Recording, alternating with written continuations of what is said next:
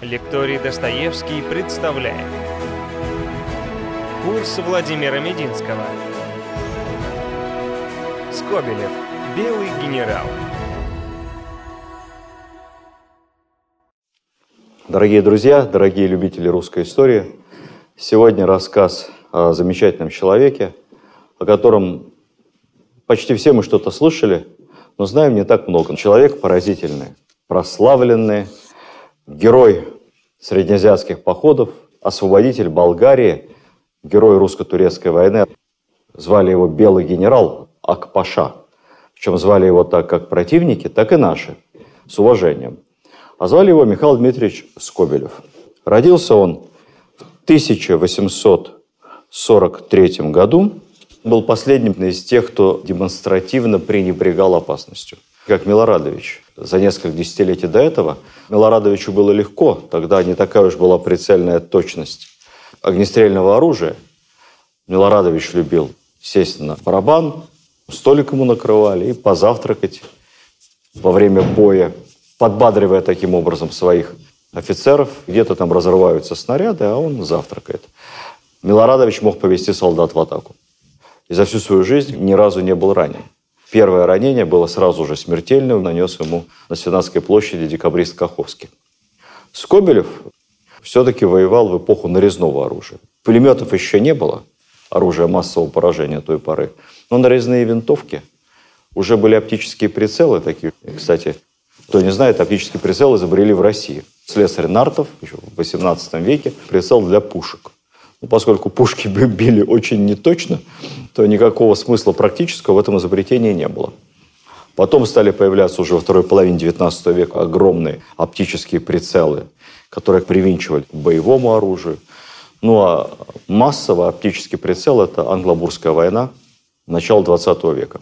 При Скобелеве уже высокая точность поражения, но все равно он в белом мундире всегда, на белом коне, на передовой, он заговоренный, пули его не берут. Сразу забегая вперед, скажу, что не было никакой заговоренной. Много раз был ранен, был контужен. А почему белый генерал, об этом я расскажу в самом конце. 1843 год рождения. Только-только умер Пушкин, для понимания времени. Скобелев потомственный военный. В третьем, как минимум, поколении. Предки его удивительные люди. Дед Иван Никитич – это по-настоящему великий человек, без преувеличения. Такие люди рождаются редко. Дело в том, что он почти крестьянин. Он говорил, что от фамилии его родителей, но я не исключаю, что это его собственная фамилия изначально, была Кобелев. Он откуда-то из Оренбургской глуши, однодворец. Однодворцы – это такая промежуточная категория между дворянами и крестьянами. То есть он лично свободен. У него есть один двор, никаких крепостных у него нет, но имеет право иметь крепостных. Но обычно крепостных у них нет, денег нету. Это свободный крестьянин на земле, но не дворянин. И вот этот однодворец всю жизнь выбивался из нищеты, пошел служить в армию и каким-то чудом из крестьян дослужился до генерала от инфантерии. Следующий чин после генерала от инфантерии – фельдмаршал. Из рядовых почти крестьян в почти фельдмаршалы за одну жизнь. Таких примеров в нашей истории на пальцах одной руки мы нашли два таких примера – это Лавр Корнилов. Он сын сержанта, казачьего унтер-офицера, не из дворянства, стал генералом от инфантерии. И главнокомандующий штабом русской армии в Первую мировую войну Михаил Алексеев. Он сын майора, выслужившийся из солдат. Но вот дед Скобелева – это еще более поразительная карьера. В наполеоновские войны был какое-то время адъютантом Кутузова. И когда Кутузов скончался – сопровождал его тело до Петербурга. Весь в боевых наградах. Инвалид. У него на одной руке не доставало нескольких пальцев, которые он потерял в бою, а на другой руке кисти. Ему снарядом раздробила кисть, и врачи, опасаясь воспаления, просто выше кисти ему руку отрезали. И вот этот заслуженный генерал из простых получает почетную должность. Кем может работать инвалид в армии, не выходя в отставку? Как вы думаете? Какой-нибудь командовать крепостью, которую желательно никто не атакует, как э, в «Капитанской дочке». Незадача случилась там, Пугачев появился. Его назначили на почетнейшую работу комендантом Петропавловской крепости, где хоронили всех государей-императоров и императриц. Петропавловской крепостью, кстати, родится его внук Миша Скобелев. Он стал довольно известным литератором. То есть, видимо, человек был одаренный со всех точек зрения, этот бывший почти крестьянин. Он писал пьесы, он писал рассказы, писал только о жизни армии и простых солдат, то есть о том, в чем он хорошо разбирался. Ну, конечно, не Лермонтов, не, не Гоголь, по этому поводу можно иронизировать, но, тем не менее, писал искренне, и одну его пьесу даже, по-моему, пару сезонов ставили в Александринском театре, посвященную русским солдатам. Псевдоним у него был «Русский инвалид». Он так свои рассказы и подписывал. Забавная фраза из одного его сочинения по поводу того, чем отличаются разные сословия в России. На Руси есть мужики. Они поют и землю пашут. Есть цыгане. Земли у них нет, поэтому только поют и пляшут. А мы, солдатушки, должны и петь, и Отечеству служить. Его сын, соответственно, отец нашего героя, уже генерал, причем генерал боевой, во время знаменитой русско-турецкой войны 1877-78 год, они так и будут служить вместе. Два генерала Скобелевых, отец и сын. Причем какое-то время сын будет начальником штаба в дивизии, которой будет командовать отец. Когда приходила депеша генералу Скобелеву, ну, все с улыбкой говорили, ну, выбирайте. Господа, ваше высокопревосходительство, кому из вас? Отец дослужился до современным языком начальника ФСО. Он был командиром конвоя, начальник всей охраны его императорского величества, собственно, конвой, и роты дворцовых гренадер. Чем, в чем отличие? Рота дворцовых гренадер – это те, кто охраняют Зимний дворец внутри. Стоят около покоев, кабинетов, спрашивают документ на вход. А конвой – это те, кто сопровождают государя-императора и членов императорской фамилии во время поездок куда-то. То есть скачут рядом на лошадях два вида охраны. Охрана весьма условная. Кто охранял у нас царей, государя, исторически? Ну, до Петра стрельцы. Они охраняли Кремль. А личная охрана – это были рынды. Рынды – это вот такие в шапках высоких, с топориками, стоят около трона на входе в царские помещения. Личные телохранители государя. Начиная с Петра все это дело поехало, Петр никого не боялся. Как мы помним с вами, это отсылаю к своим рассказам о Петре Первом, там очень смешные были покушения на, на Петра. Петр у себя в этом летнем домике. Там какие-то совещания, ходят офицеры, карты. Петр там с кем-то дискутирует, куча народу крутится. Потом Петр из кабинета выходит в соседнюю комнату, а за ним кто-то из вот там толпившихся. Поскольку человек рванул слишком резко, обратил на это внимание, его схватили. За... А ты куда? Вот я к царю. Зачем?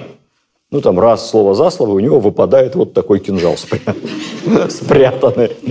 Сам факт, что в царском домике просто так час находится какой-то человек с кинжалом спрятанным, которого никто не знает и никто не обращает от никакого внимания. Поэтому считалось, что должны его охранять денщики. А во время боя у Петра был аж целый один телохранитель, который во время Полтавского сражения рядом с ним все время ходил заряженным мушкетом. И у Елизаветы появляется лейб-компания, гвардейская рота, которая возвела Елизавету на престол, совершив очередной дворцовый переворот. Все еще говорили, что ее возвели на престол ее сто кумовьев. Потому что у всех этих лейб-гвардейцев Елизавета, будучи просто девушкой приятной наружности, без всяких перспектив, крестила детей, могла выпить с ними рюмочку, поэтому они ее обожали. Тем более, что дочь единственная – дочь оставшаяся самого Петра Великого, а поскольку свойство человеческой психологии простое. Чем дальше от описываемых событий, тем больше мы с вами помним все хорошее и не помним ничего плохого.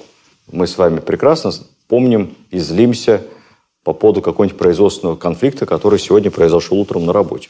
Что-то произошло месяц назад, уже как-то подутихло, никто не помнит уже, кто на кого обижался в школе. Там все было прекрасно, все было хорошо. Если обижались, то это. Поэтому Петр был идеалом, Елизавету все хотели царица, и потом эта лейб-компания стала ее личными телохранителями.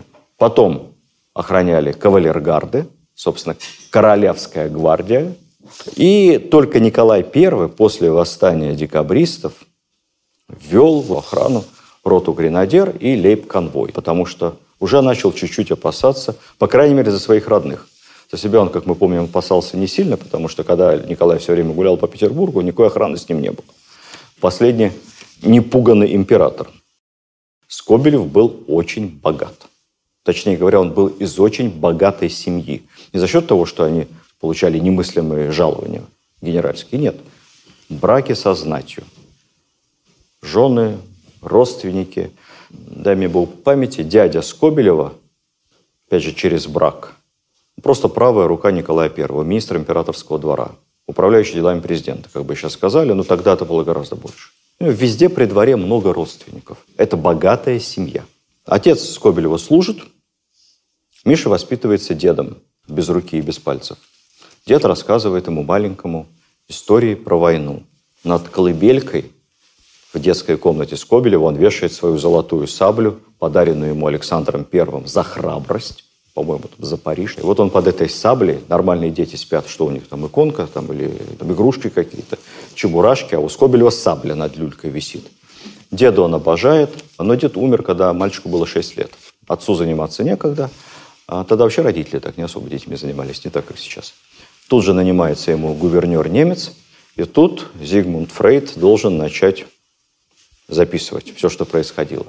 С немцем у маленького Скобелева страшные отношения. Во-первых, немец его бьет. Тогда это было общепринято, воспитывать розгами, но явно перегибал палку. Он его не слушает. Мальчик страшно резвый, непослушный. Он этого немца ненавидит. Ну, кончилось тем, что когда Скобелев подрос, ему было 12 лет, он просто этим немцем подрался. Друг друга отмутузили. И папа понял, что что-то не так.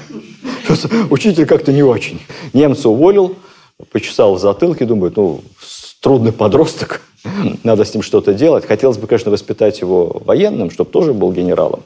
Но Скобелев, вы не поверите, он вот на всех этих портретах парадных совершенно на себя не похож. Потому что вот эта мода на русскую бороду, либо большие бакенбарды, она очень сильно меняет лицо. Плюс и палеты, расширяющие плечи. Скобелев очень молодой. Вот тут ему лет 35, наверное. Там. Он молодой совсем.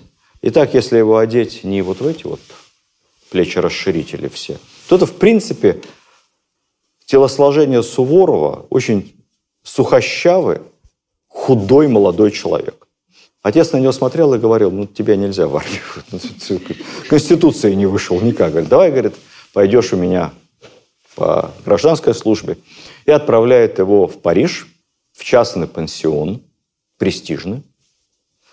Скобелев влюбляется в Париж, ему все нравятся. Ему страшно нравится француз, директор пансиона, который его постоянно хвалит. В этом мальчике молодом он замечает массу талантов. А Скобелев очень одаренный. Он на французском говорит, как на родном. Я читал, что он знал в жизни 8 языков иностранных. Я думаю, это преувеличение, конечно. Знал их в разной степени. Он по латыни читал. Немецкий свободно, французский свободно, английский свободно.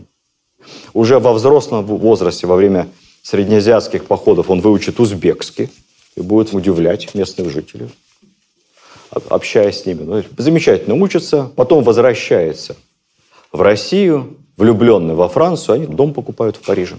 И решает поступать в Петербургский университет, причем на математический факультет, самый сложный.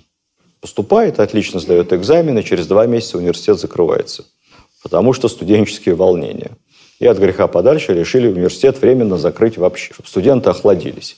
Скобелев два месяца ходит ничем не занят, и папа ему говорит, ладно, ну, не сложилось, поэтому пойдешь все-таки в армию ходатайствует перед императором. Скобелева, как студента первого курса СПБГУ, как бы сейчас сказали, зачисляют на службу в те самые кавалергарды, которых век недолг. Кавалергарды – это элита, там служат члены царской фамилии. Они про себя так скромно говорили, что у нас кавалергардов голубая кровь даже в лошадях. Лошади были у них очень дорогие. Но все равно на войне воевали, помним? Аустерлиц, да? атака кавалергардов. себя не щадили. А Скобелев, он же к войне не приспособлен. Те-то готовились с молодости, поэтому он в кавалергардах только учится верховой езде, стрельбе, применению холодного оружия, каким-то основам военной тактики. Два года служит рядовым, потом сдает экзамен на офицерский чин и становится корнетом, то бишь лейтенантом. Первая боевая кампания Скобелева – это подавление польского восстания. Он отправляется в Польшу, переходит в гусары, становится гусаром Гродненского гусарского полка гвардейского. Это так называемый полк молодой гвардии. У нас, как у Наполеона, была старая гвардия, семеновцы, преображенцы, еще несколько полков, и молодая гвардия, более поздняя. У старой гвардии преимущество в чинах по сравнению с армией было плюс два. У молодой гвардии плюс один. И вот Скобелев становится поручиком Гродненского гусарского полка, отлавливает остатки мятежных поляков, берет несколько человек в плен в какой-то переделке, получает за это свой первый боевой орден, так называемый Анна четвертой степени. Это низший военный орден, но обычно присуждался за личное участие в каком-то бою и проявленную храбрость.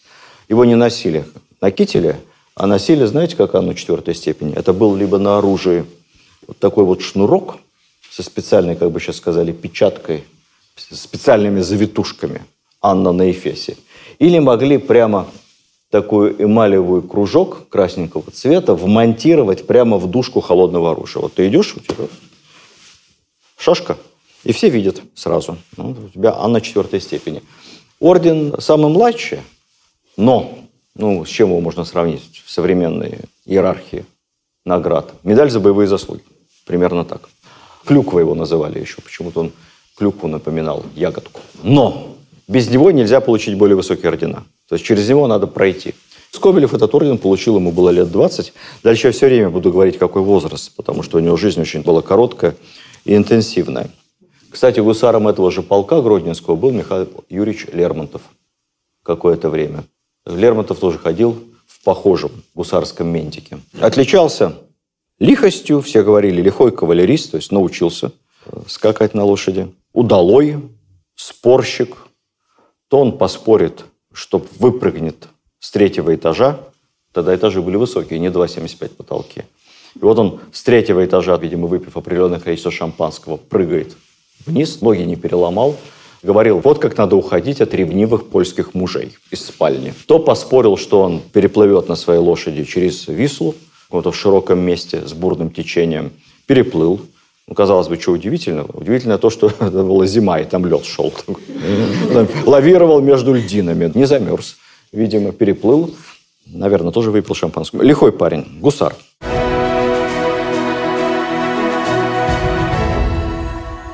Наряду вот со всеми этими рассказами о его лихости, я читаю воспоминания о Скобелеве, например, находил совершенно неожиданные вещи. Товарищи по гусарству стучатся к нему в комнату. Миша, гуляем, Открывают дверь, а там везде карты разложены военные, из каких-то книжек вырванные из журналов. И Скобелев на коленях ползает и циркулем что-то там рисует. Военную историю изучает, тактику. И у него вся комната всегда была завалена какими-то книгами и журналами по военному делу. Необычный парень. Поэтому поступает не абы куда, а в Академию Генерального штаба. Николаевская императорская, самая престижная высшее военное учебное заведение. Это не такая академия, как сейчас. Сейчас знаете, какая система военного образования? Военное училище – это как институт. Далее военная академия – это второе высшее образование, обычно, обычно 2-3 года. А потом уже Академия Генерального штаба. Это третье высшее образование. Это уже для генералов. То есть после Академии Генштаба ты или уже генералом туда идешь, или становишься генералом после ее окончания. На юго-западной находится у нас Ленинский проспект. Академия Генерального штаба тогда второй уровень военного образования глубже и лучше не учили. И она очень маленькая, там всего-то этих слушателей, ну, может, там 30-40 человек на потоке, не более того. Тоже противоречивые воспоминания о том, как Скобелев учился в этой Академии Генштаба.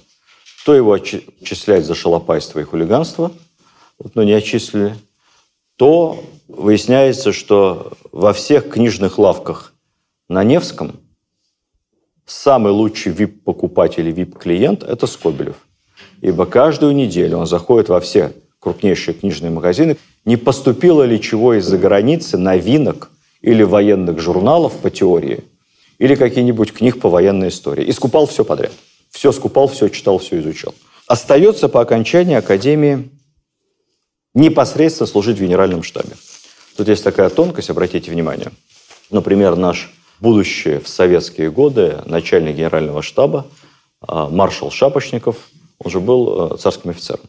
Более того, он, Шапошников был единственный, к кому Сталин обращался по имени-отчеству, а не товарищ Жуков. Он закончил Академию генерального штаба. И до революции писали генерального штаба полковник Шапошников. А Скобелев, закончив Академию генерального штаба, был капитаном генерального штаба. Не поймали разницу? Генерального штаба полковник. Это закончивший Академию генерального штаба с отличием, но служащий в других частях, не в генеральном штабе. Но к его званию добавляется почет от генерального штаба, чтобы было понятно, что он с отличием там учился. А Скобелев, наоборот, капитан генерального штаба. Он прямо служит в генеральном штабе. То есть он штабной офицер. Служить ему в штабе, видимо, не очень нравилось, поэтому он с радостью записался в среднеазиатский поход. Тогда как раз нужны были молодые штабные офицеры. Командующий Туркестанским военным округом генерал-адъютант Кауфман готовил поход на Хиву в 26 лет. Прибывает в Ташкент молодой штабной офицер из генштаба Скобелев. Он много раз бывал в Средней Азии и участвовал в самых разных походах.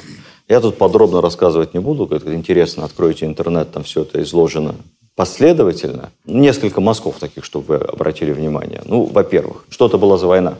Это большая игра. Мы шли в Среднюю Азию, на встречу там шли англичане из Индии. И мы должны были встретиться. Колоссальные интриги. Где пройдет эта граница между главными державами планеты? Сухопутная, между Британской империей и Российской. Те идут из Индии на север покоряя Афганистан, занимая современный Пакистан, мы движемся на юг от Южного Урала, то, что называется сейчас Северно-Восточный Казахстан. Часть этого Казахстана уже была давно, уже лет сто с лишним российской территории. Движемся на юг дальше. Там несколько очень отсталых с сохранением рабовладения среднеазиатских монархий. Бухара, Хивы, Какант, туркменские владения. И вот русская экспансия идет на юг. Мы понимаем, что или мы эти территории займем, или они станут легкой добычей у англичан. Поэтому идет игра на опережение. Не надо думать, что это была очень легкая война. Нет.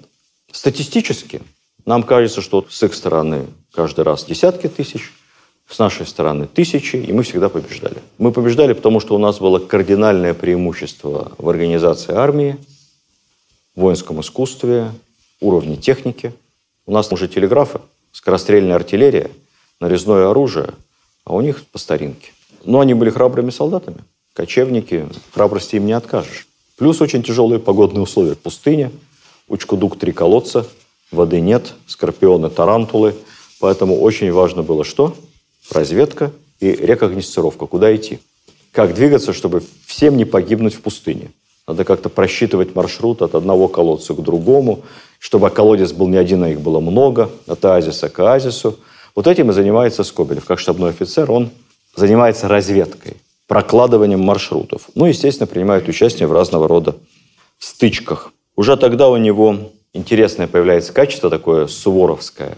Он очень близок с младшими офицерами и с солдатами. Он такой, видимо, прирожденный, недоброжелатели скажут пиарщик, а доброжелатели настоящий офицер – слуга царю, отец солдатам. Вот они идут пешей колонной по пустыне. Это я реальные воспоминания вам рассказываю. Верблюдов не хватает.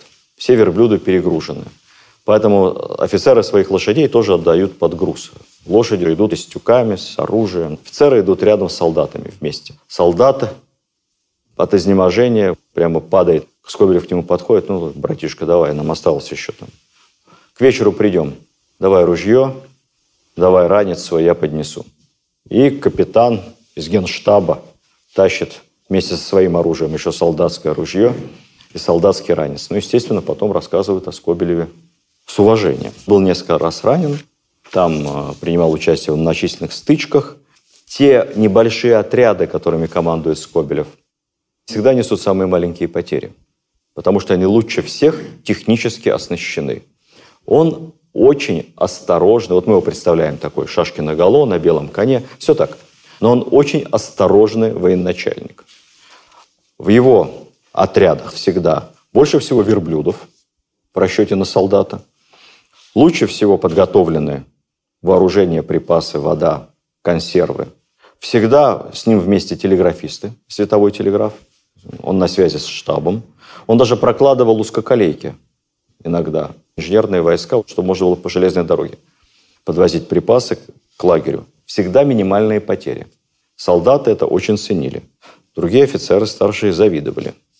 Прославился он, помимо всего того, о чем я рассказывал, известной так называемой рекогносцировкой, когда нужно было получить на совсем враждебной территории сведения о расположении противника, его баз, колодцев, оазисов. Никаких не было ни карт, ничего. Армия не знала, куда двигаться.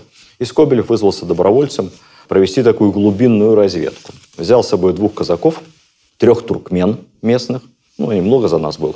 Дальше они переоделись в среднеазиатов, халаты, челма, чем-то они там накрасились. И две недели по тылам противника все изведывали. Это была, конечно, смертельная совершенно история, смертельно опасная. Потом они вернулись все живые, и Скобелева спрашивали, вы что, говорит, ни разу не напоролись на противника? Ежедневно и по много раз. Узнали? Так, во-первых, мы все были грязные, а во-вторых, я вперед туркмен посылал, а сам суропил брови. суропил брови. Меня лично ни о чем не спрашивали. За это очень важные разведданные получил Георгия четвертой степени. Это уже серьезный офицерский орден. Вот как он выглядел. Давался всегда за храбрость или успешное выполнение боевых задач. Очень-очень редко за образцовую службу на протяжении 25 или 30 лет. Четыре степени, да, и полных кавалеров у нас всего четыре человека во всей истории Российской империи. Носился всегда. Нельзя было его снимать. Как у нас звезда Героя Советского Союза. По э, закону Герой Советского Союза и Герой Российской Федерации всегда носят свою звезду на всех публичных мероприятиях. Также и Георгий. Непосредственно этот орден был дан одному генералу за победу в годы Первой мировой войны. Его нам в музей передали уже потомки – Высоцкого знаете, Владимира? У него была жена Марина Влади. Вот этот генерал – это родной дед Марины Влади. Именно тогда Скобелева стали называть белым генералом. Почему белый генерал? Есть несколько легенд. Ну, потому что он носил белую форму. Всегда. Вот такой вот, видите, вот как на этой фотографии. Или вот она, белая офицерская форма. Аутентичная, подлинная и фуражка такая же той эпохи довольно похожа уже на современную. Почему Скобелев носил белую форму и почему всегда был на белом коне? Есть интересная история, степень ее достоверности подтвердить не могу, но встречается в разных источниках. Когда Скобелев стал уже командовать самостоятельным отрядом во время одного из очередных среднеазиатских походов, он изготовил несколько мишеней разного цвета. Белые, желтоватые, зеленые, ну и так далее. Всех вариантов там цвета мундира и приказал при ярком солнце начать эти мишени обстреливать. Тяжелее всего было попасть в абсолютно белую мишень. Она как там бликовала на солнце, и он всех своих солдат переодел вот в эту полотняную белую форму. Так как за всю эту кампанию его ни разу не ранили, за этот очередной поход, о нем стали говорить как о заговоренном, он и сам, будучи человеком невероятно суеверным на самом деле, ну, как ни странно, сочетается. У нас нет ни одного парадного портрета Скобелева, хотя Василий Верещагин – это его лучший друг. Есть масса картин, посвященных войне. На некоторых, по-моему, ну как минимум на двух изображен Скобелев, где-то там вдали чуть-чуть, на белом коне. Но парадного портрета нет. Почему? Дурная примета. Напишут парадный портрет – убьют. Поэтому нет, не разрешал. И вот он решил, что белая форма, она ему очень помогает. С той поры не снимал никогда. Я обращаю ваше внимание, что на турецком белый генерал Ак-Паша – на тюркском как-то там похоже, вероятно, родственные языки. А кого нас называли белым царем? Государя императора. Белый царь. Поэтому белый генерал звучит очень уважительно, с двойным смыслом.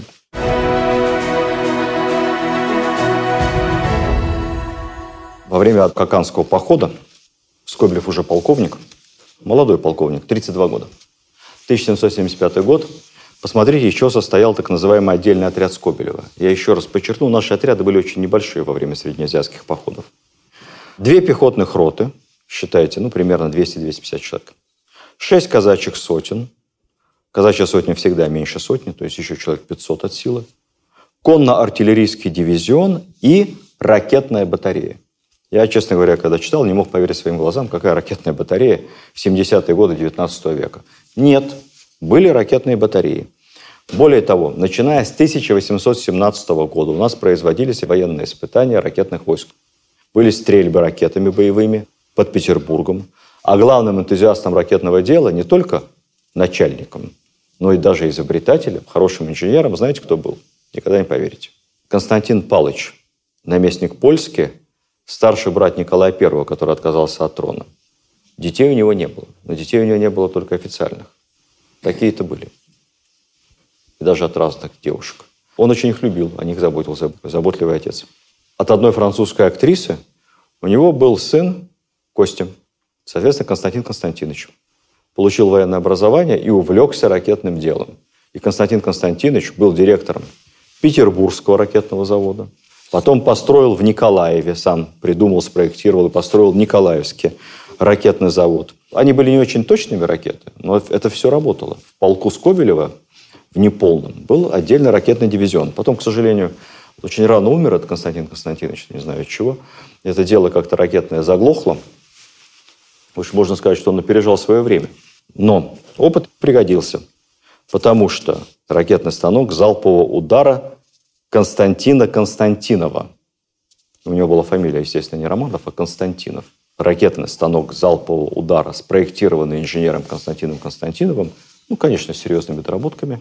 Но идея 100% это, это что? Катюша. Это Катюша. Еще интересно можно рассказать о туркестанских походах. Тогда появилось особое выражение по отношению к офицерам, которые служили в Туркестане. Их ведь не, не так много было участвовали в этих походах боевых. Их называли туркестанцами. Считалось, что туркестанец – это такой офицер особый. Он а, весь закаленный южным солнцем, он очень опытный, он боевой, он надменный немножко, потому что воевать в Туркестане, в пустыне, это не то, что воевать где-то там в приличном месте, в Европе. Он выглядит по-другому. Вот он вот примерно вот во всем каком-то белом, весь обветренный. И туркестанцы из-за панибрата всегда с младшими офицерами и с солдатами. У них такое боевое братство. У туркестанцев было не принято обращаться к офицеру «Ваше благородие» или «Ваше высокоблагородие». Обращались «Михаил Дмитриевич, разрешите доложить?» «Докладывайте, поручик». Даже солдат рядовой мог обратиться к офицеру по имени-отчеству. Никакого наказания за это не было. Это в порядке вещей. Боевое братство. Афганцы, как у нас. Особая каста, помните, советских офицеров, те, которые прошли Афганистан. После взятия Коканда и ликвидации Коканского ханства, это была очередная военная кампания, Кокан сначала признал протекторат России, потом там возник мятеж – Каканский хан сбежал от собственных подданных и собственного сына, поднявшего восстание. Но англичане там подзуживали, естественно, денег давали. Сбежал в Ташкент к нам, попросил помощи. Нашу помощь оказали. Мятежников разогнали. Скобелев был там во главе нескольких наших отрядов. Потом решили это ханство ликвидировать и образовали Ферганскую область в составе туркестанского генерал-губернаторства. Скобелева назначили губернатором. Он был губернатором Ферганы, Проявил, кстати, вполне приличные административные таланты. Ни с кем не ругался, никаких волнений при Скобелеве в Фергане не было. Все ему завидовали. Был распорядительный, разумный человек.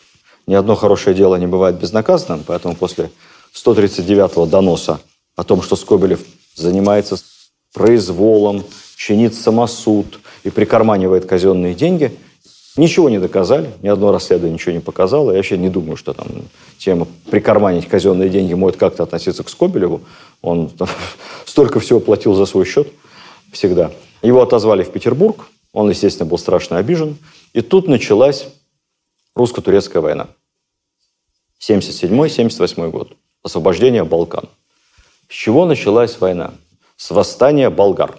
Восставали разные территории. Наиболее известно болгарское восстание – Кто прав, кто виноват, есть диаметральные точки зрения. Официальная историография говорит о том, что турки, негодяи, притесняли православных, душили-душили, поднимали налоги, не разрешали открывать православные храмы. Есть турецкая точка зрения. Турки вели себя максимально веротерпимо. Да, налоги повышали, но налоги во всем мире повышаются. Можно было перейти в ислам и вообще освободиться от налогов. Никто не мешал. Но вот эти упрямые болгары, там, сербы и прочие, главным образом болгары, и переходить не хотели, и налогов платить не хотели, а потом подняли мятеж и вырезали трех тысяч турок. Там же в перемешку они жили в Болгарии. Поэтому подавление болгарского восстания было с акцией справедливого возмездия. Ну, разница только в том, что болгары, как считается, вырезали три тысячи турок, а турки потом вырезали несколько десятков тысяч болгар, причем с максимальным азиатским зверством. Мстили как положено.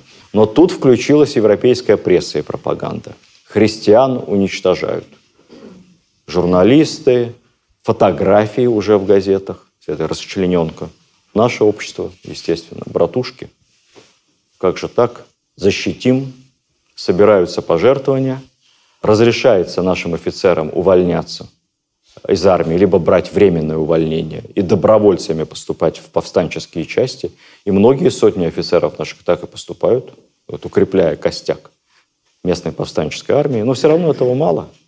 Этого мало, все равно турки давят, окружают. И понимая, что все это освободительное движение балканских народов вот-вот будет раздавлено окончательно, Россия под давлением общественного мнения, а у нас действительно колоссальный подъем – защитим Донбасс. Надо братьев-славян спасти от этих извергов.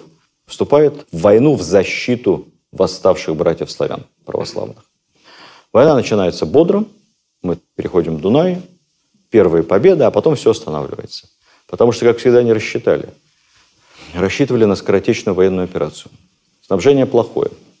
Всего не хватает. Перевооружение армии не завершено. Милютинские реформы военные абсолютно правильные – нужное, справедливое, и все он делал разумно. Но они не закончились. Армия уже не рекрутская профессиональная, но еще не совсем отлажена система вот этой всеобщей воинской повинности и обучения вновь призванных, мобилизованных солдат. На перепутье. Поэтому наступление наше останавливается. Мы топчемся долгое время у сильной турецкой крепости Плевна. При этом командует нашими войсками в принципе профессиональный офицер с хорошим образованием, всю жизнь воевавший, даже воевавший под Севастополем немного, родной брат императора Александра II Николай Николаевич, он главнокомандующий. Ну, там дальше разные точки зрения есть, опять же. Я все время боюсь давать окончательное суждение. Есть точка зрения, что Николаю Николаевичу страшно мешал Александр с министром Милютиным. Вот он все делал правильно и просил только ради бога, брат мой дорогой Саша, не приезжай в армию, я сам разберусь. Я все сделаю сам, не приезжай. Но все равно Александр II переживал, что наступление не идет, что плевну взять не могут. Все равно он приехал в армию вместе с двором, с кучей советников и с Милютиным, и под ногами у Николая Николаевича мешался. Николай Николаевич психовал, на закрытых совещаниях кричал и говорил, я вообще из армии уволюсь, воюйте тут сами без меня, чем дело и закончилось. В итоге уволился и уехал в Крым. И топнул, хлопнул дверью. А вот если бы ему петербургское начальство не мешало во главе с царем, старшим братом, то все было бы нормально. Это одна точка зрения. Вторая точка зрения, что он был абсолютнейшей бездарностью. Что это был офицер уровня командира полка. Вот до полка все нормально, а дальше не надо. Но поскольку он великий князь, кто же остановит его карьерный рост? Поэтому он растянул коммуникации, поэтому он всю нашу огромную армию на турецком фронте размазал ровным слоем, и поэтому просто не хватало сил, не было сконцентрированной силы для нанесения основных ударов. Поэтому и не могли взять Плевну. Я вас отсылаю к хорошему фильму «Турецкий гамбит». Посмотрите. Во время очередного штурма Плевны только одна воинская часть достигает успеха. И берет не только те позиции, которые ей предписаны, но занимает и все соседние позиции. И практически стоит на пороге города. Еще один рывок, и крепость Плевна падет с огромным гарнизоном. И они держат эти позиции. И умоляют штаб, пришлите нам подкрепление, ну хотя бы два батальона, ну хотя бы еще полк. Мы возьмем город. Не присылают то ли потому, что подкрепления нет, на остальных участках идут позиционные бои, то ли потому, что командир отряда, добровольцем приехавший на войну, у него не было никакой воинской части, которой он мог командовать. Поэтому сначала он был генералом при штабе, а потом его назначили начальником штаба одной из дивизий. Командующий этим отдельным отрядом, таким успешным, он так всем надоел. Такой выскочка. Вот он такой подчеркнутый храбрец, выпендривается все время. У него так все получается. Везунчик. Какой-то слишком инициативный. В каждой бочке затычка. Ну, такой умный. Ну, давай сам возьми плевну. Без поддержки, без резерва. Ну, посмотрим, понаблюдаем с командного пункта, как у тебя получится. Как вы понимаете, командиром этого отряда единственный успешный был Михаил Скобелев. Он в итоге оставит позиции, будут страшно ругаться. Александр II лично будет разбираться в этом конфликте, примет решение, что Скобелев был прав, что надо было послать поддержку, но того, что сделано, не воротить, а того, что не сделано, тем более не воротить. И когда все-таки Плевна пойдет спустя некоторое время, именно Скобелева, как самого инициативного генерала, Александр II назначит первым комендантом Плевны. Будет повышение в чине, потом он станет генерал-лейтенантом, потом будет несколько громких побед, потом переход через Балканы, зимний через Шипкинские перевалы знаменитые. Скобелев уже командует дивизией к этому моменту. Много дивизий переходило через Балканы и вели зимнюю кампанию. Скобелева самые низкие потери, потому что Скобелев лучше всех готовится к кампании. У него все одеты в зимнюю одежду. У каждого солдата овчинные полушубки, какие-то там теплые халатики, там поддевки. Поскольку все снабжение армии полуразвалено. Бедный Милютин мечется, пытается навести порядок, военный министр. Ничего не получается. Старая система сломалась, а новая еще не работает до конца. Он обращается к частным поставщикам. Знаем эту историю, когда частные поставщики начинают снабжать армию. Все в три дорого, и всего не хватает, и все плохое. Поэтому Скобелев занимается обеспечением своей дивизии сам. Человек не бедный, он закупает специальную зимнюю одежду, он закупает специальную обувь, он закупает сам фураж – опять же, частично из государственных денег, положенных ему армейские, а все, что не хватает, своими добивает. Он первый обращает внимание, что вот эти армейские ранцы, еще со времен Бородина, которые за плечом, кожаные, красивые, как школьные такие, только большие, в которых все свое имущество носит солдат что эти ранцы страшно неудобны. Сколько десятилетий прошло, никто на это не обращает внимания. Наверное, Скобелев брал у солдат поносить, наверное, помогает. Поэтому ему первому пришло это в голову, что с ним и идти-то неудобно, он тяжелый. А в бою-то вообще не развернешься, он мешает бежать с ним куда-то. Поэтому Скобелев трансов отказывается своей дивизии, закупает где-то толстый грубый холст с мягкой подложкой и шьет из него холстовые полотняные мешки – то есть вещь-мешки, с которыми наша армия потом еще всю Вторую мировую войну воевала. После турецкой войны придуманный Скобелевым вещь-мешок, полюбившийся солдату, мягкий, который не бьет, не скребет. Потом десятки лет он будет служить в нашей армии, вся армия на него перейдет. В эти вещь-мешки, обернутые тоже в материю, Скобелев распоряжается каждому солдату взять сухое полено, обернуть его, чтобы было мягко, и тащить с собой наверх. Все думали, что на фоне интендантского, как называлось тогда, угара, генерал превратился в интенданта, так все офицеры над ним так посмеивались, штабные. Хорошо, что тогда не было Буратино, сказки. Иначе бы шутки приобрели особую остроту. Но потом, когда солдаты наверху зимой других частях были обморожены все через одного, то солдаты Скобелева по очереди это бревно нашинкуют, и у костра греются, и ни одного обмороженного в дивизии. А потом Скобелев всем еще покупал гусиный жир. И до каждый солдат нес с собой банку гусиного жира. И ноги все под портянками были намазаны гусиным жиром всегда, только у него, ни одного обморожения. Самые низкие небоевые потери, естественно, солдаты его за это боготворят. Потом победы, потом, как я сказал, шибка, потом Скобелев назначается командующим авангарда нашей армии, занимает Адрианополь, это вторая столица Османской империи, и приближается к Константинополю.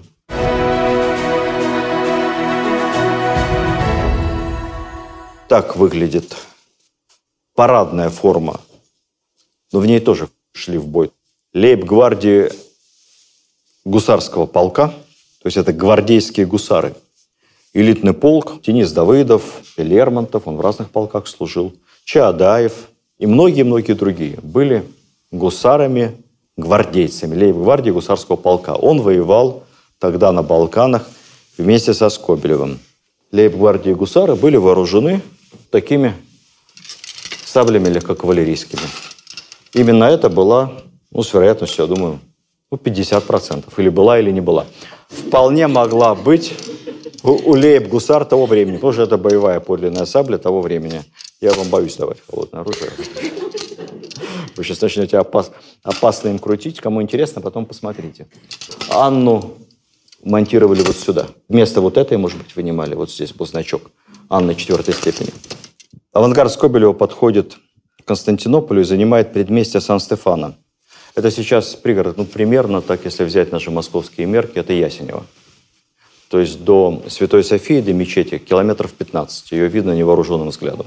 Ты даже не на МКАДе, ты уже перешел МКАД.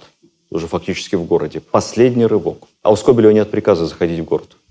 Он шлет депеши постоянные главнокомандующему, и, как вспоминал потом другой товарищ Скобелева, Немирович Данченко, это брат нашего театрального деятеля Немировича Данченко, старший брат. Он был военным корреспондентом, военкором при нашей армии. Человек талантливый, талантливый писатель, профессиональный военный.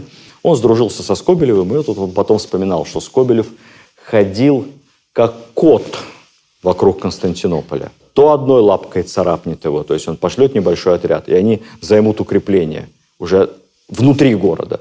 Но поскольку нет команды продолжать, более того, приказ в город не входить, он ту лапку уберет, отведет назад. Потом в другом месте, в верстах в пяти, тоже займет какое-нибудь предместье, подождет, всем своим видом показывая, что взять Константинополь – это вот сейчас. Город у его ног. Опять отведет. Он писал донесение Николаю Николаевичу и говорил, давайте я без вашего спроса займу город – вопреки вашему приказу. А на следующий день вы меня арестуете и расстреляете. Но только при одном условии, чтобы город мы потом никому не отдавали. Нет, он не получил разрешения. В Петербурге долго думали на эту тему. Англия объявила, ну, по сути, ультиматум, направила несколько дипломатических нот. Ну, речь шла о новой Крымской войне. С угрозой войны против России. У Англии рядом с Константинополем огромный флот, что она ведет этот флот и выбьет русские войска с проливов. Ну и, в общем, не решились. Условия Сан-Стефанского мира, он так назывался Сан-Стефанский по названию вот этого пригорода, были для России достаточно выгодными и казались весьма почетными, но потом будет Берлинский конгресс, потом наш, казалось бы, союзник и доброжелатель, канцлер Бисмарк, неожиданно резко поменяет свою позицию по отношению к России и будет давить на нашу делегацию, чтобы мы отказались от выгодных условий Сан-Стефанского мира. Общество российское было колоссально разочарованным. Представьте себе, долгожданная война, реванш за Крымскую войну. Тяжело складывалось поначалу, но потом Скобелев, победа за победой, триумф. И вот мы, по сути, вошли в Константинополь и остановились, и стоим. Ничего не напоминает. И ждем чего-то. А потом ушли. А потом европейцы стали ухудшать, ухудшать, ухудшать условия. Ну, не все, но многое из того, чего мы добились, мы получили довольно большие территории по итогам этой войны. Мы вернули себе все, что потеряли в Крымскую, устье Дуная. Помните, мы Батум получили, вот это все побережье Черного моря. Мы получили Карс, мы брали штурмом тогда в Крымскую войну. Сейчас он отошел к нам. Мы получили Эрзрум, Баязет, крепость Пикуля. Это вся нынешняя турецкая территория стала российской. По сути, вся турецкая Армения стала российской. Это была большая победа. Но мы не присоединили к себе освобожденные славянские земли, два года держали мы войска в Болгарии и ушли. Все, кого мы освободили, мы всех отпустили. Типа сами дальше руководите. Мы даже военных баз не оставили. Была огромная политическая ошибка. Тут же показались европейские эмиссары, тут же стали они менять потихоньку правительство, тут же все те, кто был хоть чуть-чуть обязаны России, оказались не удел, пришли новые национальные вожди – и результат какой? За кого воевала освобожденная Скобелевым Болгария в Первую мировую? А во Вторую? А Румыния? А Хорватия? Ну и так далее. В этом, конечно, можно искать какую-то особую неблагодарность восточных славян, и нынешние ура-патриоты любят процитировать дневники Достоевского, написанные, кстати, в самом начале турецкой войны, в 1977 году – еще когда ничего было непонятно. Федор Михайлович, он же психолог великий, и он чувствовал эту историю. Поэтому я прочитаю отрывок из его дневников. То, что любят вспоминать сегодня. Только-только началась война за освобождение славян. Только-только началась. И Федор Михайлович Достоевский записывает, кавычки открываются. Я буду чуть-чуть сокращать там длинные фразы. Хочу сказать одно совсем особое слово о славянах, которое мне давно хотелось сказать. Не будет у России, никогда еще не было таких ненавистников, завистников, клеветников, как все эти славянские племена. Чуть только Россия их освободит. Начнут же они по освобождению свою новую жизнь, повторю, именно с того, что выпросят себе у Европы, у Англии Германии, например, ручательство и покровительство. Начнут они непременно с того, что убедят себя в том, что России они не обязаны ни малейшей благодарностью.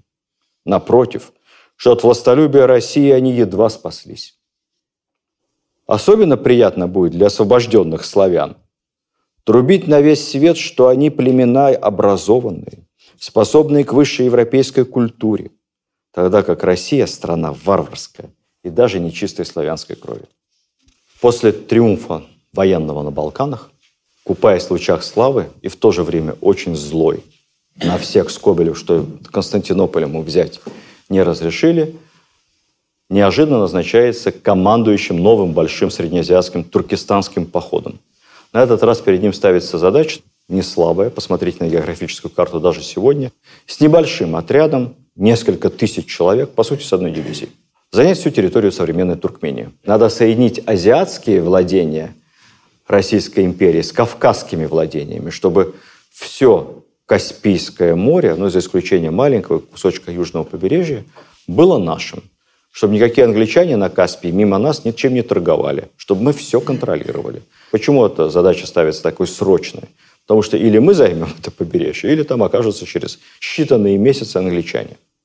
Скобелев формирует свою спецдивизию, такая идеальная маленькая армия. Он строит железную дорогу для снабжения. Помните, как англичане в Крыму? Он берет с собой самую лучшую, самую современную артиллерию, телеграф, целое войско, огромную армию верблюдов, понимает, что нужно в пустыне. Обеспечивает самое лучшее снабжение. И даже у него были с собой аэростаты. Представляете, какое впечатление на туркменских всадников производил. В кратчайший срок завоевывает эту территорию. Когда подошел к стенам самой укрепленной, самой мощной местной Халкитинской крепости Геоктепе, крепость считается неприступной, в ней гарнизон, по разным оценкам, где-то около 25 тысяч плюс воинов – у Скобелева 7 тысяч минус, вся его армия. Берет ее штурмом за один день. Феноменальный успех. Герой, одни туркмены называли его генералом с кровавыми глазами. Настолько он был беспощаден в бою. Бесстрашен и беспощаден. Они его боялись страшно, заговоренные. Пули не берут, пики не берут. Все время он на передовой, с ним ничего нельзя поделать. Это шайтан. Шайтан с кровавыми глазами. Но после того, как битва заканчивается, крепость взята, наши входят в город, великодушный победитель. Всех в городе кормят, и военных, и гражданских. Ни одной казни, пленных кормят, врачи их лечат, туркмены поражены. Он получает за покорение Туркмении Георгия уже второй степени и воинский чин генерала от инфантерии, так же, как его дед. Следующий – фельдмаршал. Считается, что это был самый молодой генерал от инфантерии в истории русской армии.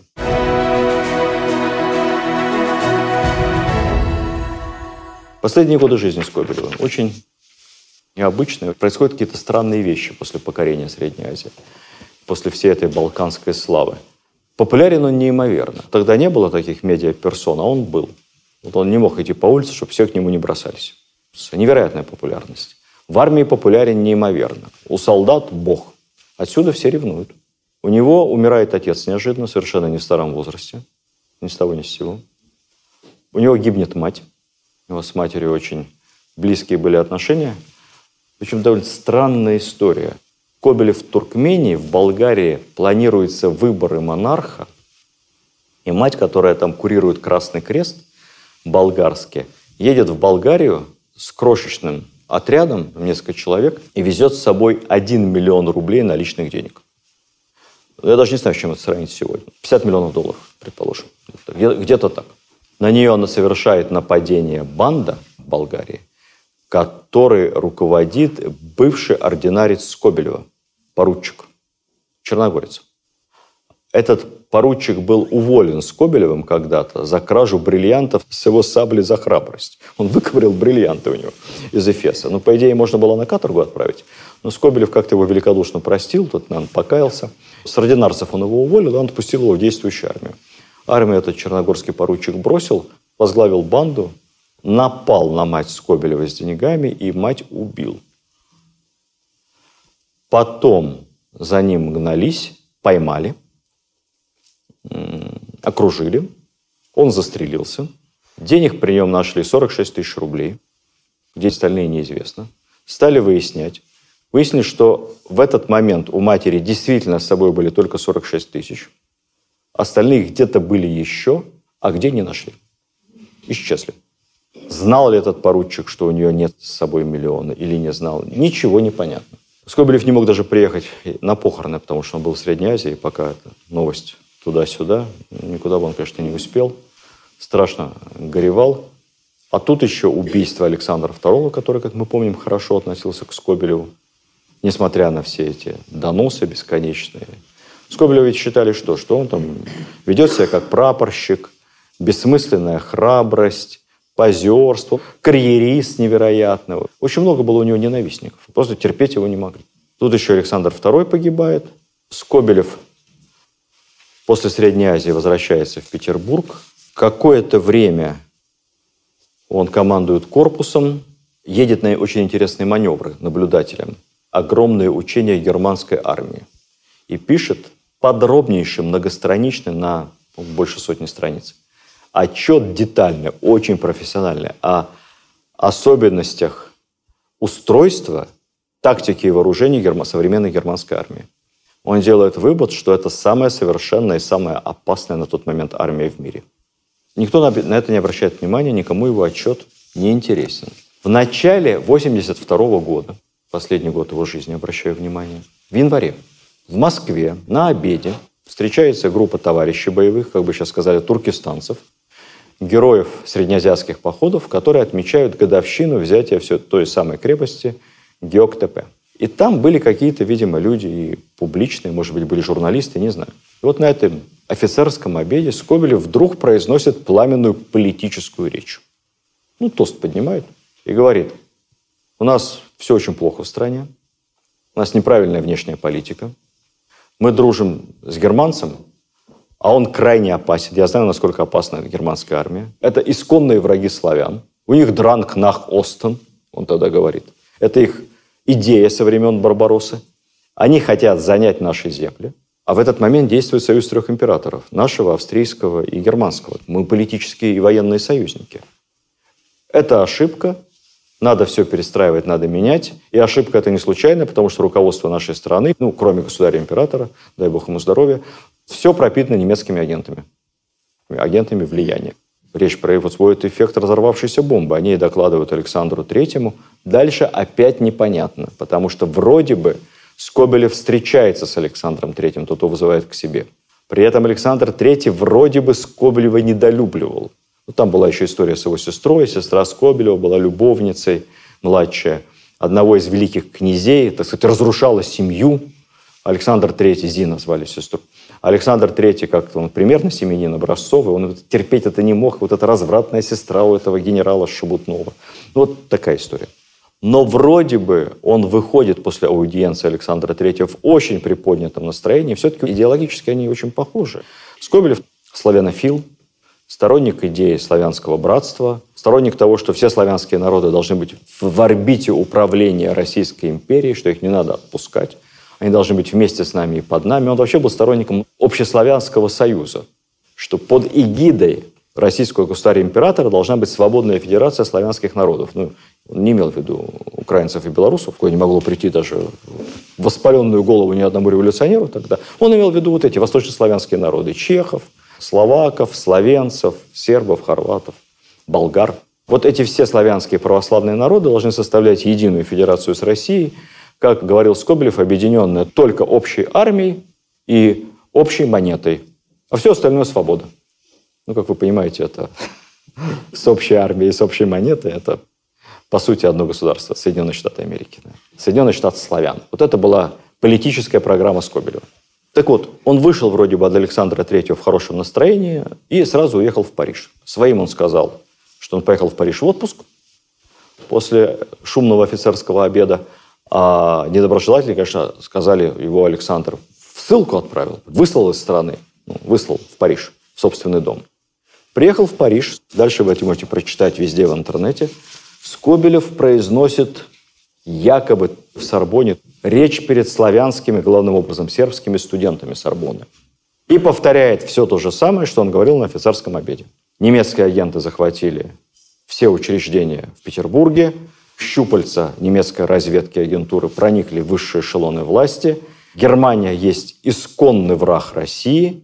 Нам нужен союз с Францией. У нас с Францией делить нечего, общих границ нет. Масса экономических общих интересов. Поэтому надо перестраивать нашу внешнюю политику и разбираться с германской агентурой. Все это очень путано, какие-то полунамеки, какая германская агентура, откуда она взялась. Все непонятно. Эта речь появляется на следующий день в крупнейших французских газетах. Я поковырялся внимательнее, даже вот такую книжку почитал 913 года «Скобелев о немцах». Здесь много воспоминаний, относящихся к этому этапу.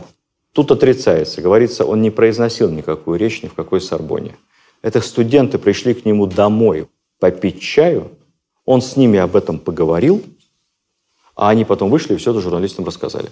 И даже Скобелев хотел это потом отрицать. Но его французские друзья, у него было много друзей, в том числе влиятельных политиков, они ему сказали, нет-нет, ни в коем случае, э, вы, генерал, все правильно сказали, нам нужен союз Франции, нужен союз с Россией. Франция к этому моменту проиграла франко-прусскую войну, потеряла Эльзас Лотарингию, и никогда бы ее не могли вернуть без российской помощи.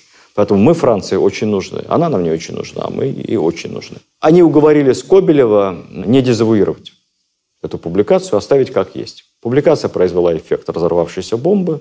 Французский МИД направил ноту в Берлин, что не имеет к этому никакого отношения. Это частное высказывание этого туриста Скобелева. Российское правительство сделало официальное заявление, что Скобелев выступал как частное лицо, и оно его абсолютно не поддерживает. Это противоречит государственной императорской политике. В посольство приходит телеграмма, Скобелева отзывают в Петербург. Он возвращается в Петербург, дальше опять какие-то встречи, и в конце концов он в Минске, где он командует корпусом. Это все происходит февраль, март, весна 82 года. Дальше мы подходим к самому интересному. Политические его соображения. Я рисую себе в будущем вольный союз славянских племен. Полнейшая автономия у каждого. Одно только общее. Армия, монета и таможня. Мой символ, то есть моя политическая программа, просты.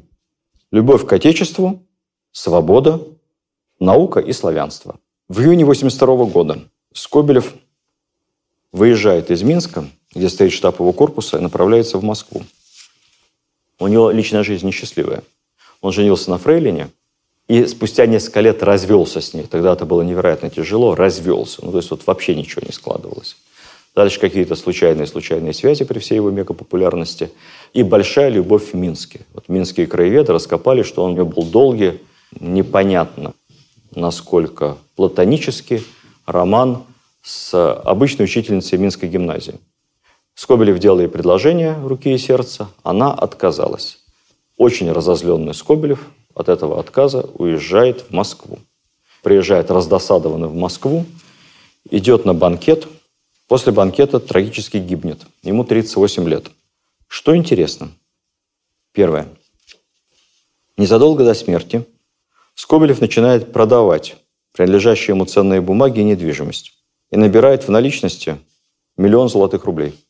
Что он собирался делать с этими деньгами, неизвестно никому. Более того, Скобелев поручает все свои финансовые дела доверенному человеку, своему крестному. Этот крестный имитирует умопомешательство и не может вспомнить, куда он дел деньги.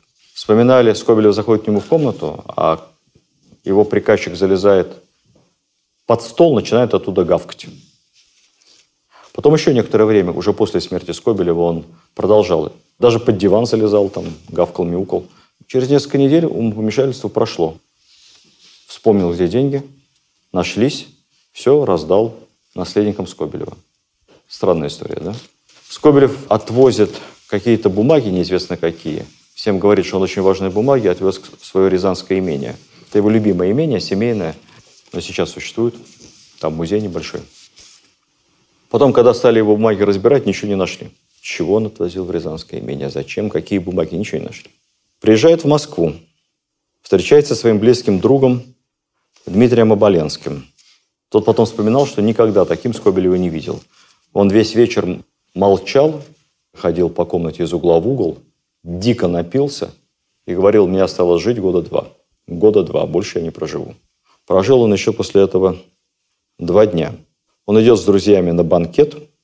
После банкета вполне трезвый, в так называемый трактир с номерами. Элитная гостиница, как бы сейчас сказали, называлась на Англия, на углу здесь Столешниковой переулка и Петровки. И остается там.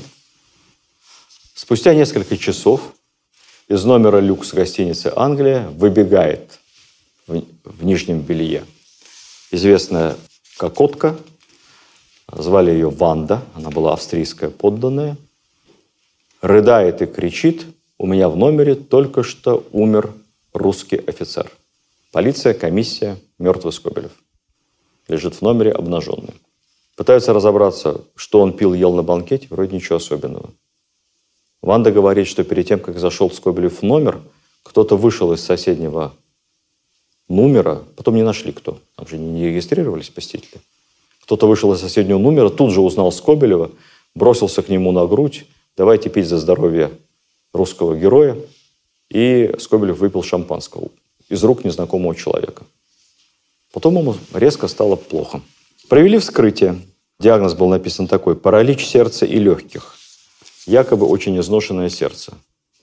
Такой инфаркт молниеносный. 38 лет. Токсикологическое исследование не проводилось.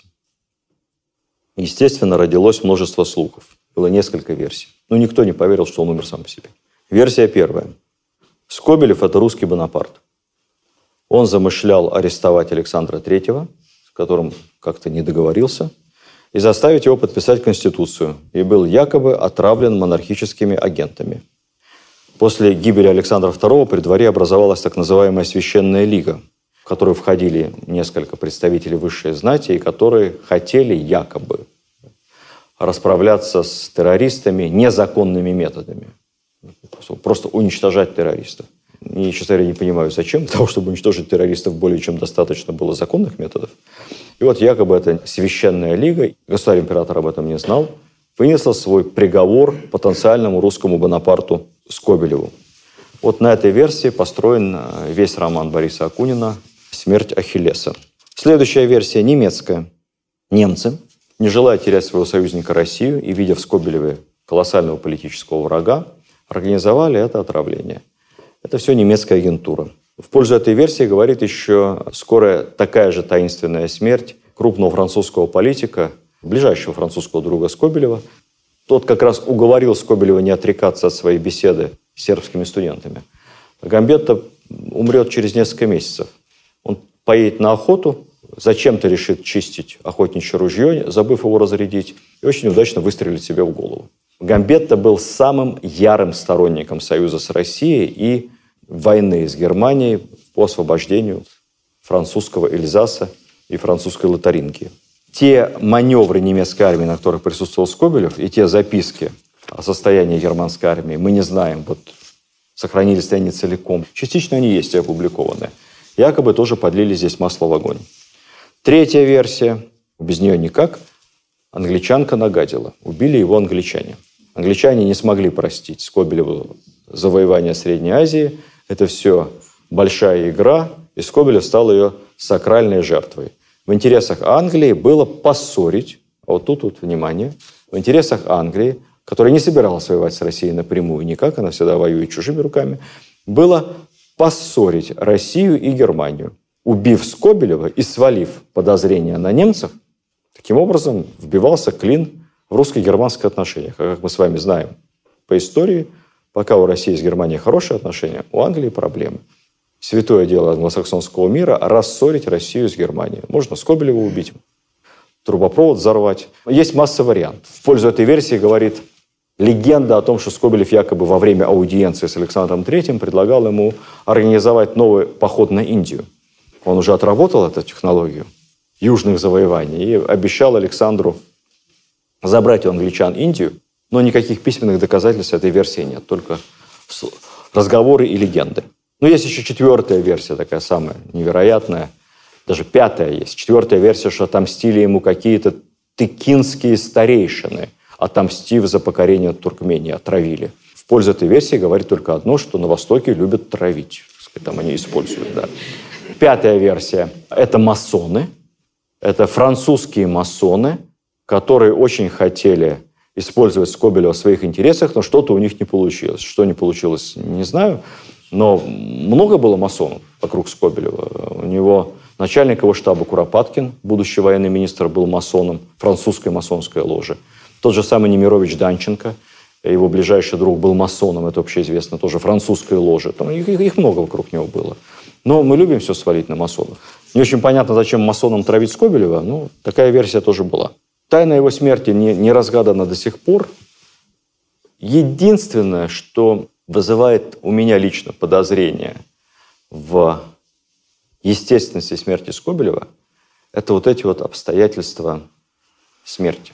В объятиях женщины сомнительной, более чем сомнительной репутацией, национальному герою, Суворову равному, как тогда говорили, не камильфо умирать. Не по-нашему, не по-православному. Подстроить такую смерть однозначно стоило, чтобы испортить Скобелеву репутацию. Ну какой он там вам, Бонапарт? Фу, бабник. Вяжется не, неизвестно с кем. Допрыгался. Вот если просто отравили, или просто ему стало одному плохо, одна история. А вот это как-то очень театрально это выглядит. Так не бывает. Однако это не сработало. Вы знаете, вот вся вот эта история которая, естественно, в газетах опубликована не была в деталях, но все все знали. Она на репутацию Скобелева в народе не повлияла никак. Его окружало какое-то невероятное народное обожание. Сто тысяч человек провожало Скобелева на вокзал, гроб. Сто тысяч сидели на всех крышах, подъездах, деревьях. Пробиться было невозможно. Вся высшая элита, великие князья, генералы. Александр не участвовал в проводах, сам Александр Терехий прислал телеграмму семье и распорядился назвать один из военных кораблей сразу именем Скобелева. А дальше великие князья были на, на вот этом провожании. Потом шел поезд в Рязань из Москвы. Значит, вспоминали, что вот поезд останавливался на каждом полустанке, везде огромные толпы.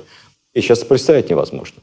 Вдоль железнодорожных путей крестьяне рабочие с иконами и лампадами стояли на коленях. Так провожали своего героя. Общем, поезд ехал очень долго. В Рязани остановился. Поезд встречали скобелевские крестьяне. Свободные крестьяне, вообще-то, они у него там, арендаторы, временно обязанные. И дальше 20 километров до имения несли крестьяне гроб на плечах. На венке, присланном от генерального штаба, было написано «Герою Скобелеву, полководцу Суворову равному».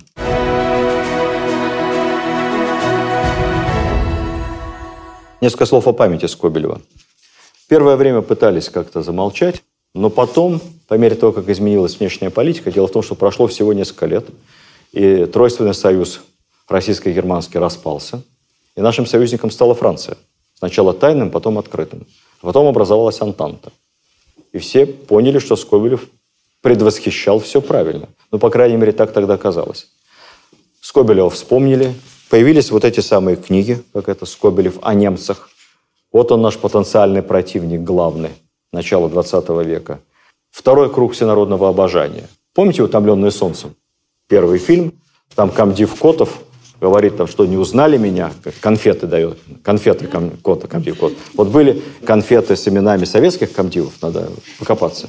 Но точно были конфеты Скобелев, торты Скобелев, сигареты Скобелев, вино Скобелев, пряники тульские Скобелев. В общем, чего только не было. Это, это, это был мега-бренд. Город Фергана, где Скобелев служил губернатором, помните, какое-то время, был переименован в Скобелев.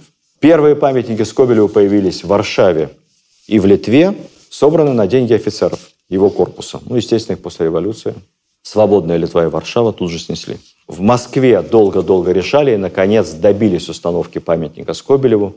Вы, наверное, все знаете, где он стоял. Знаменитый памятник белому генералу.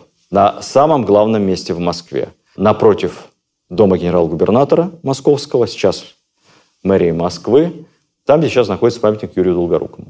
На огромном гранитном постаменте. Деньги собирали по народной подписке. Частное лицо Николай II внес существенную сумму, а дальше все-все собирали деньги. И в 912 году памятник установили, а площадь переименовали в Скобелевскую. Памятник простоял там недолго. В соответствии с Ленинским указом о монументальной пропаганде, памятники с царским сатрапом, в том числе и поработителю Средней Азии и угнетателю трудового народа среднеазиатского, свободных женщин Востока, белому генералу Скобелеву был снесен в числе первых. Постамент взрывали пять раз. Никак не получалось. Наконец-то взорвали, разнесли. Есть известная байка историческая о том, что якобы Моссовет принял решение о сносе памятника Скобелеву как белогвардейской сволочи, не вникая в исторические нюансы. Не думаю, что это правда, потому что памятник снесли, по-моему, где-то в мае или июне 18 года. Тогда еще не было такого ярко выраженного понимания, что есть белая армия. Хотя кто его знает. Есть и до сих пор, пока еще, слава богу, много памятных мест, связанных со Скобелевым. В Болгарии там есть и села, которые называются Скобелево, и памятники Скобелеву.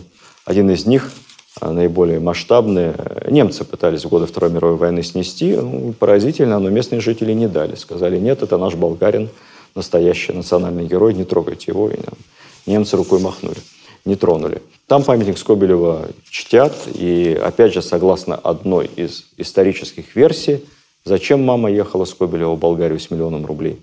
Хотела избрать сына Мишу болгарским царем. Для этого нужны были деньги, чтобы организовать выборы. Ну, тогда выборы другие, чем сейчас были, но, но выборы. Он там был действительно очень и очень популярен. А дальше я вам расскажу такую историю, личную, которую никто не знает. В 2013 где-то ко мне приходит наш прославленный космонавт, первый человек, совершивший выход в космос, Алексей Архипович Леонов. Он, оказывается, большой энтузиаст был военной истории – и особенно вот этого периода Скобелева. У него было общественное попечение. Он возглавлял общественный Скобелевский комитет. Цель этого Скобелевского комитета была восстановить памятник Скобелеву в Москве. Он приходит и показывает мне вот такую вот, вот от земли вот столько писем в поддержку восстановления памятника Скобелеву. Вот кроме Владимира Владимировича и тогда премьера Дмитрия Анатольевича, все остальные эти письма подписали. Лужков, председатели Государственной Думы, руководители фракции, губернаторы, мэры, общественные деятели, народные артисты. Вот такая пачка писем. Все говорили, горячо поддерживаем идею восстановить и установить либо на историческом, либо на каком-то другом месте памятник Скобелеву. И никто, ни один человек не дал ни копейки, палец о палец не ударил. Все, все письма писали в поддержку. Мне Леонов говорит, я уже не знаю, доживу ли я до этого, ну сколько же можно. Давайте что-то сделаем. Ну, поскольку уже э, мне было поручено заниматься военно-историческим обществом, я подумал, что вот вы, вы пришли по адресу. И не прошло и года, как прекрасный памятник Скобелеву, работы Рукавишникова, известного нашего скульптора, был установлен перед зданием Академии Генерального штаба в Москве поскольку Скобелев точно самый прославленный до революции выпускник этой академии. Сейчас у этого памятника, там такой парк небольшой, говорят, проходят торжественные мероприятия. Ну и слушатели нашей военной академии очень к нему особо относятся. Мы открыли этот памятник в декабре 2014 года. Сергеем Борисовичем Ивановым, который возглавляет сейчас попечительский совет РВИО, и не просто в декабре, а 9 декабря. Почему 9 декабря? Потому что 9 декабря – это старый еще имперский праздник. Сейчас он восстановлен, но не очень афишируется. Это День Героев Отечества. Именно в этот день Екатерина II подписала указ об учреждении Ордена Святого Георгия. У Святого Георгия два дня есть, в мае и в декабре.